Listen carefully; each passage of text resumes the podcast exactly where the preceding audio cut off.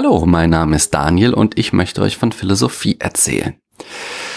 Äh, und zwar habe ich einen kleinen äh, philosophischen Adventskalender ins Leben gerufen. Ich habe hier ein kleines, alles ist ziemlich klein heute, Wörterbuch der philosophischen Begriffe äh, aus dem Meiner Verlag übrigens. Diese schöne grellgrüne Edition ist das. Und dort schnappe ich mir jeden Tag einen Begriff in alphabetischer Reihenfolge und lese euch vor, was die Definition des Begriffes ist in diesem äh, philosophischen Wörterbuch. Und im Anschluss daran spreche ich lose vor mich hin, was ich dazu zu sagen habe. Entsprechend ist das nicht jedes Wort, ex, äh, ja, jeder Satz extrem gut vorbereitet, legt nicht alles auf die Goldwaage, aber, oder nicht aber, sondern und widerspricht mir gerne. Das heißt, tretet mir mit mir in Dialog und sagt, wo ich Blödsinn erzählt habe, wo ihr was ganz anders seht. Die Idee ist einfach, euch morgens einen kurzen Moment Philosophie mit in euren Advent zu geben und ein paar Gedanken euch einzupflanzen, über die ihr vielleicht nachdenken könnt. Und außerdem kann ich diesen tollen Soundeffekt verwenden.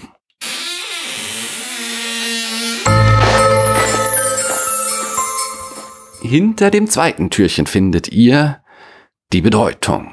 Ja, da sind wir gar nicht so weit weg von dem, was wir gestern hatten. Da ging es auch schon ganz viel um Bedeutung. Schauen wir mal in das Wörterbuch, wenn ich es finde. Da, was es zu Bedeutung zu sagen hat. Bedeutung. Neuhochdeutsche Bildung zum zu bedeuten. Mittelhochdeutsch bedeuten. Dazu bedi Bedeutnisse, also das Bedeutung dann Bedeutnisse im Mittelhochdeutschen. Dem Wortstamm nach auf die gleiche Wurzel zurückgehend wie Deutsch Deutung. Also ursprünglich volkstümlich behandeln, also verständlich machen, auslegen, darstellen, die Tätigkeit des Hinweisens, die Hindeutung auf des Erklärens, Verdeutlichung, der Stellvertretung von etwas durch etwas anderes. Schließlich das Ergebnis dieser Tätigkeit, der Gehalt, der Sinn, das Wesen einer Person oder Sache. So, so. Das ist irgendwie eine sehr lyrische Definition, finde ich. Ähm, am spannendsten fand ich die Bedeutungsähnlichkeit oder Ver Verwandtschaft, die Bedeutungsverwandtschaft zu Deutung und auf etwas hindeuten. Denn die Frage, wie Menschen, wie, wie Kinder die Sprache erwerben, da spielt immer die Zeigegeste eine große Rolle. Also sowohl in Linguistik, Psychologie als auch Philosophie wurde sich sehr viel über diese Zeigegeste Gedanken gemacht und wie wichtig oder unwichtig sie ist für den Spracherwerb und äh, auch die Konstitution von Bedeutung von Begriffen. Und äh, ja, dass das eben auch schon äh, in der ursprünglichen äh, Etymologie des Wortes drin steckt, äh, das, das leuchtet mir daher sehr ein. Also es ist nicht nur ein philosophisches Konzept, sondern auch im Alltagsgebrauch wurde da schon immer eine äh, Wesensverwandtschaft zwischen den Begriffen entdeckt. Ja, das ist mit diesem Wesen, da kommen wir schon dahin. Das ist die, die Bedeutung, ist einer der schwersten Begriffe der Philosophiegeschichte. Wenn du fünf Philosophen fragst, was der Begriff bedeutet, dann erhältst du 20 Antworten, was Bedeutung ist.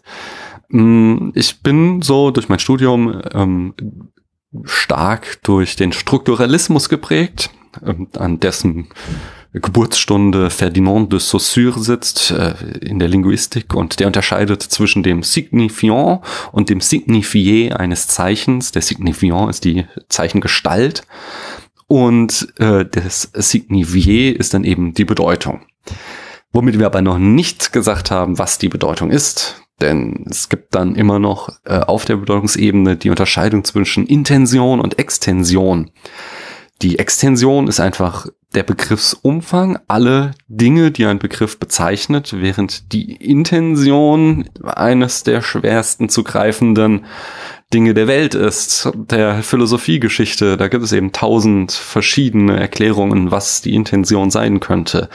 Ähm, ob es unser geistiges Bild von etwas ist, ob es äh, irgendwas, ein metaphysisches Konzept ist oder sowas ist, oder die simpleste Idee, die es auch gab, ist, dass die Intention eigentlich ähm, nichts anderes ist als die Extension und äh, nur quasi ein äh, philosophisches Geschwurbel, dass wir die nochmal abgetrennt haben. Da gibt es natürlich auch dann wieder das berühmte Beispiel äh, von Frege für die Unterscheidung zwischen Sinn und Bedeutung nennt es Frege, aber wir würden sagen Intention und Extension. Ähm, das, das lernt jeder im Philosophiestudium und jede, nämlich die Unterscheidung zwischen Morgenstern und Abendstern. Beide haben die gleiche Extension, nämlich den Planeten Venus. Aber die Bedeutung der Begriffe ist eben sind eben verschieden. Der Morgenstern ist der letzte Stern, den ich morgens sehe, und der Abendstern ist der erste Stern, den ich abends sehe.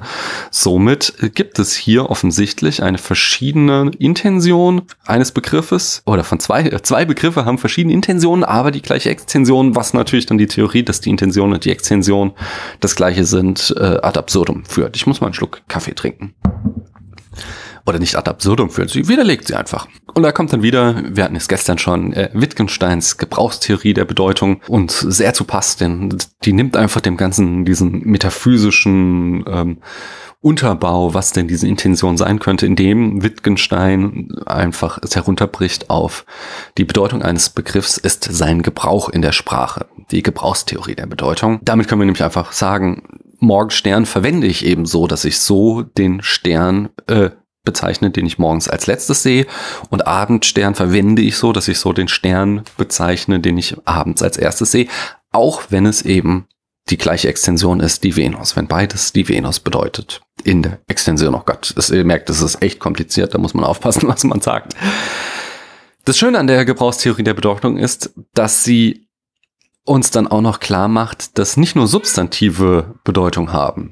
Denn diese ganzen, ich bezeichne etwas, das äh, geht immer darauf, dass es irgendwelche Dinge gibt, die äh, für die es ein Äquivalent in der Sprache gibt. Aber Sprache ist ja viel komplexer. Ich kann ja auch Handlungen beschreiben. Es gibt ja auch Verben, Adjektive und hast du nicht gesehen. Und all die anderen sprachlichen Formen, die nicht einfach nur ähm, diesem Schema von Gegenstand und äh, Zeichen und deren Verbindung basieren, die haben natürlich genauso Bedeutung. Also auch eine, ein, ein, ein, ein Adjektiv wie auf oder unter oder neben hat natürlich eine Bedeutung in der Sprache. Und auch wenn ich das dann nicht mit so einer Abbildtheorie, da sind wir wieder bei gestern, oder mit irgendeiner Be äh, Konstruktion von Bezeichnung und Ding darlegen kann, wird halt mit, kann ich halt mit der Gebrauchstheorie der Bedeutung das sehr schön erklären, wie ich verschiedene sprachlichen Konstruktionen in der Sprache Bedeutung verlangen kann.